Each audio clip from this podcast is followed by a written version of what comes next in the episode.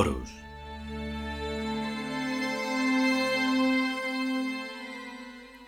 Sexto capítulo. Sexta y última parte.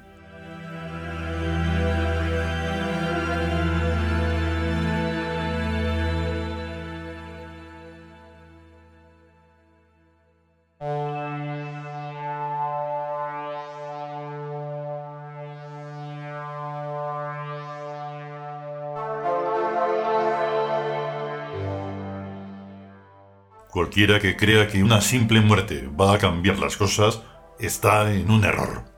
Necesitaba otro cuerpo y lo he tomado.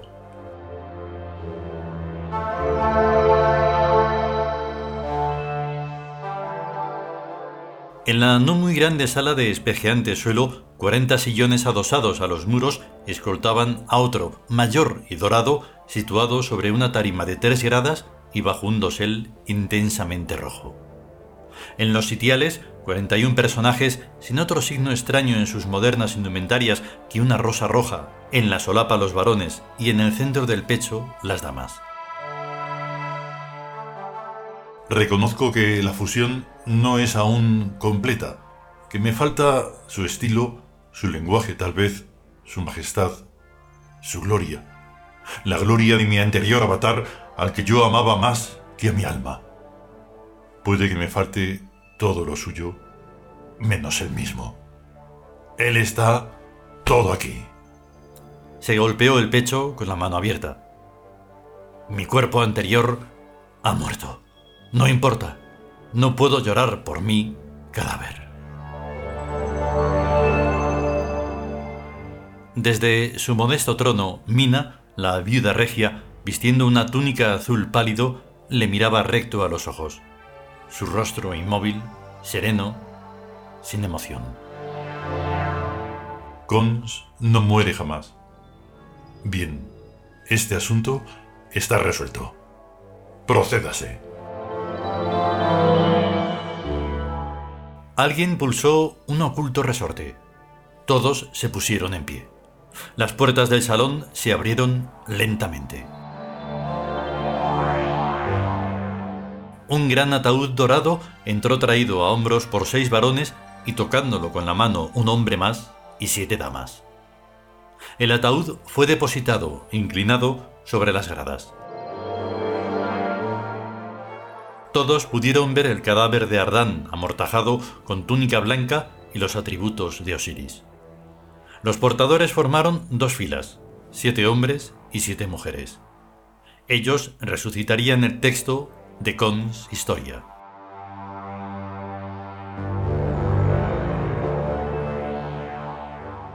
Durante largos minutos todos los presentes permanecieron en silencio, inmóviles, los brazos cruzados sobre el pecho, absorbiéndose en el acto ritual de la continuidad.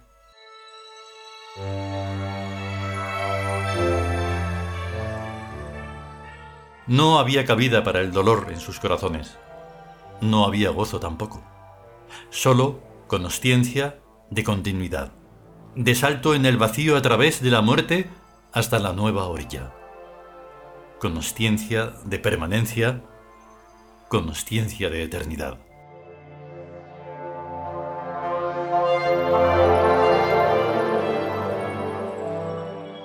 De pronto, una voz de hombre comenzó el recitado como un inesperado trueno en el silencio.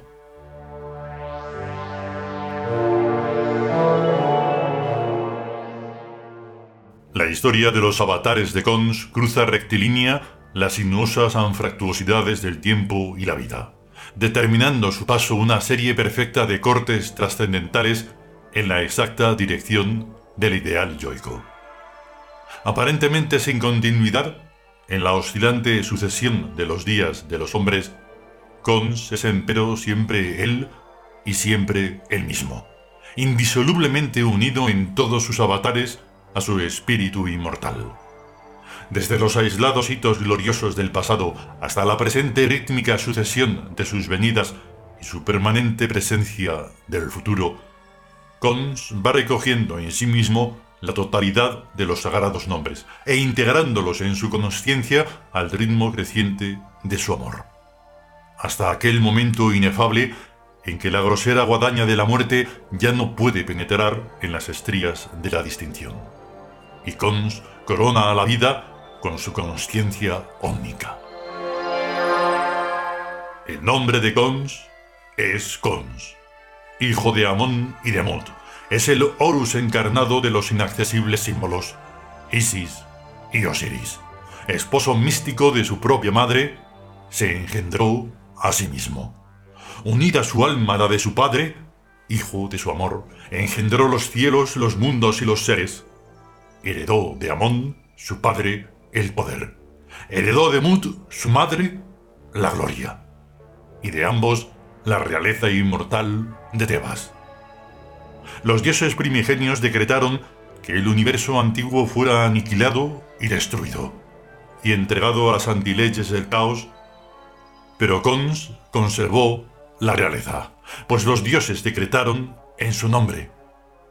Por los infinitos caminos de los reinos, Cons marchó pues hacia el gran trono original, poniendo a su paso orden en los cielos y en los mundos, armonía en el movimiento, amor en la mirada y la intensa paz. Cons habló y a cada palabra suya un avatar se irguió sobre la tierra. Habló de amor y sabiduría, de orden y de armonía, de paz, de bendición, de fuerza, de poder, de gloria, de belleza. Palabras magníficas que inundaron los espacios y los abismos. Y todos sus avatares le reconocieron, pues todos se vieron a sí mismos menores que su palabra. A cada palabra suya, una piedra al violar es colocada en Tebas. El fuego, el oro, los metales, la obsesión irresistible de las gemas, la flecha y el arco, el ataque, la defensa, la cerámica, el signo, la escritura, la ley, lo nuestro, el mensaje, el recuerdo, el mito, la idea, el símbolo, el hilo invisible del dinero, el sexo, el tabú, la rebelión, el estallido irracional de las fuerzas oprimidas, el odio, la venganza, la rueda, el mago, la punta de lanza, la cera, el dolmen, las tinieblas, el rito, la fratría, la danza, la madre, la sangre, el respeto, la primera caricia del sol, la primavera, la tierra, la tierra, la tierra, la tumba, la noche, las estrellas, la luna, la luna, la luna, la danza, el débil, el vencido, el muerto, el perdido, la lágrima. La flor, la risa, la esperanza, el ídolo, lo inútil, el arma. El triunfo, lo inútil, la sorpresa, lo inútil. La lluvia, el maíz, el trigo.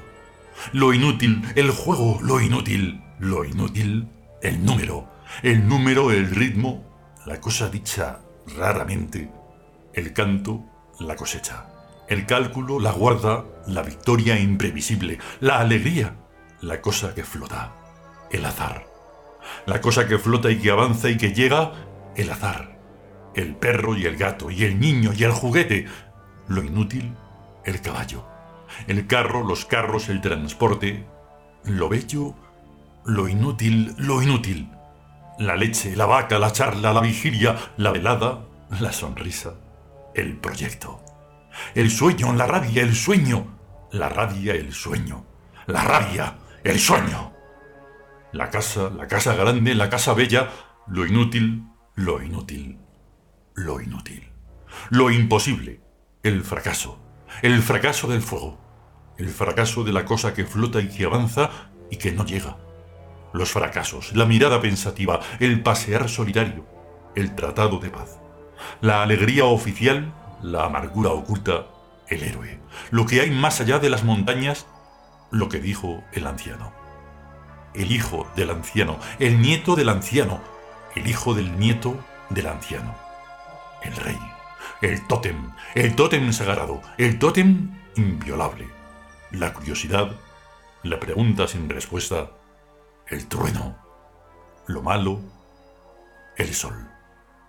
Los tiempos antiguos los tiempos más antiguos, los tiempos muy antiguos, el memorizador, el refrán, la sentencia, lo bueno, lo muy bueno, el mal y el bien, el ocio, la filosofía, la abstracción, la observación metódica, el deductor, la regla, el secreto, el alto secreto, la traición, la justicia, el defensor del indefenso, el no, la lucha sagrada.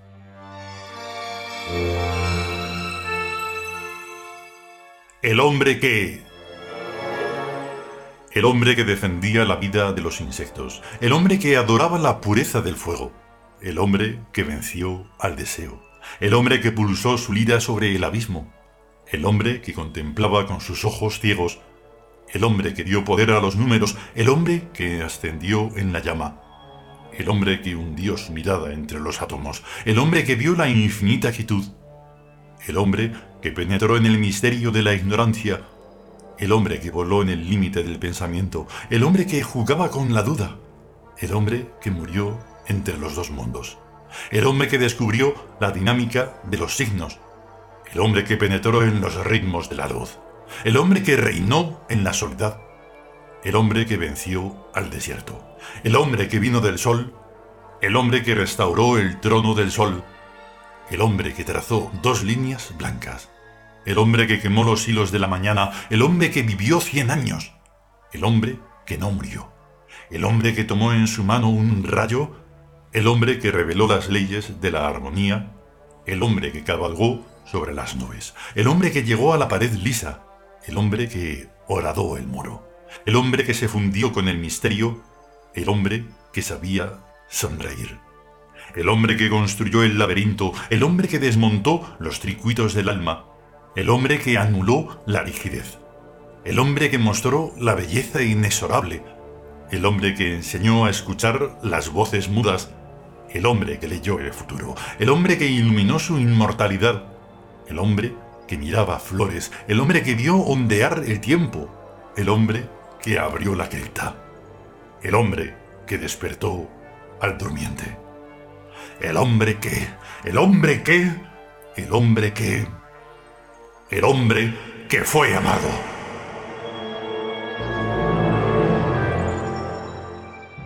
Todos se arrodillaron salvo el hombre que estaba entre el trono y el féretro.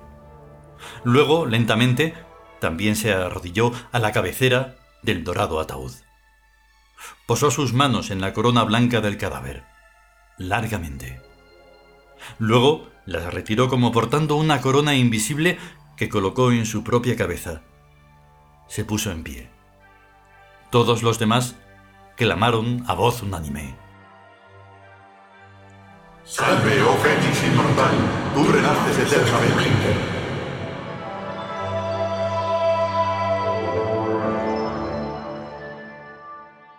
Los portadores del féretro volvieron a recobrarlo. Lo alzaron a hombros. Lentamente se dirigieron a la salida. Nadie lo miró alejarse excepto aquel que estaba de pie ante el trono, aquel en quien estaban clavadas las miradas y a quien iban dirigidas las fórmulas del ritual.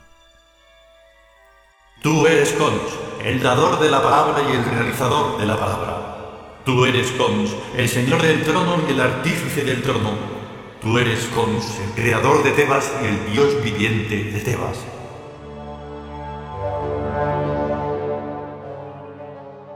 El féretro se iba alejando. Nadie le miraba, salvo aquel que estaba en pie. Tuya, oh Cons, es la palabra de vida, la palabra viviente, la palabra del yo único. Tú eres Horus, el hijo del ser divino del corazón detenido.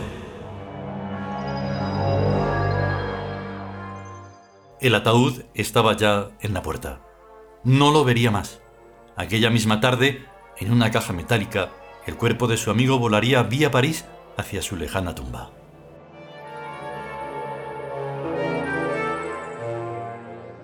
Tu corazón es el templo de todos los dioses. Tu mente es el trono de la meditación. Tu mano es el cetro del poder. Las puertas comenzaban a cerrarse. El dorado ataúd se alejaba más y más por la ancha galería, camino de la nada, hacia la oscuridad.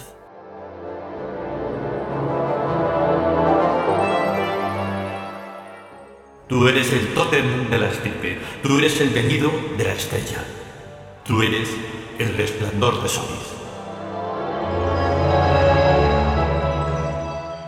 Apenas una raya, una grieta, una fisura, nada.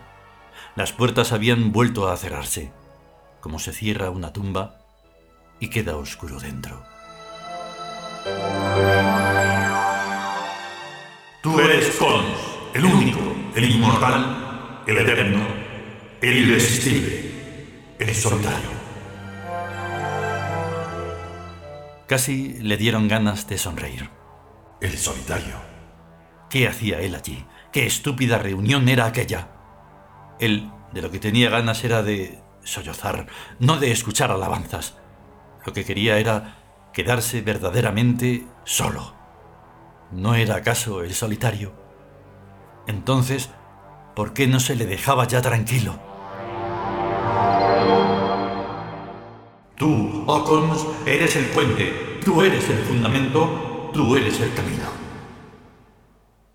Él no quería ir a ninguna parte. Él estaba muy cansado. Él solo quería dormir mucho, o mejor, morir.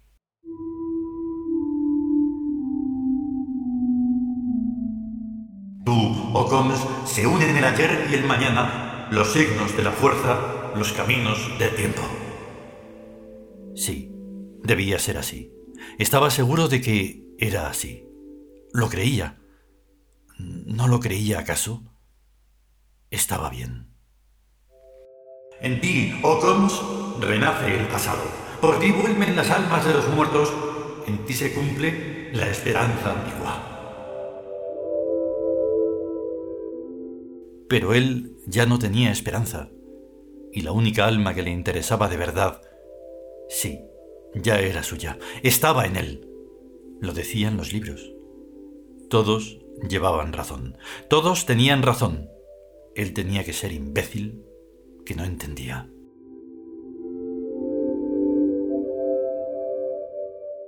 En ti, Ocons, revive la primera edad del mundo, y por ti, en Tebas, se cumplen las profecías.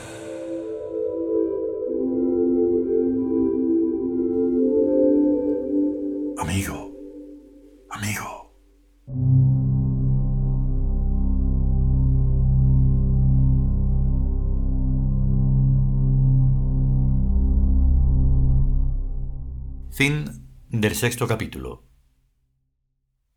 Continuará.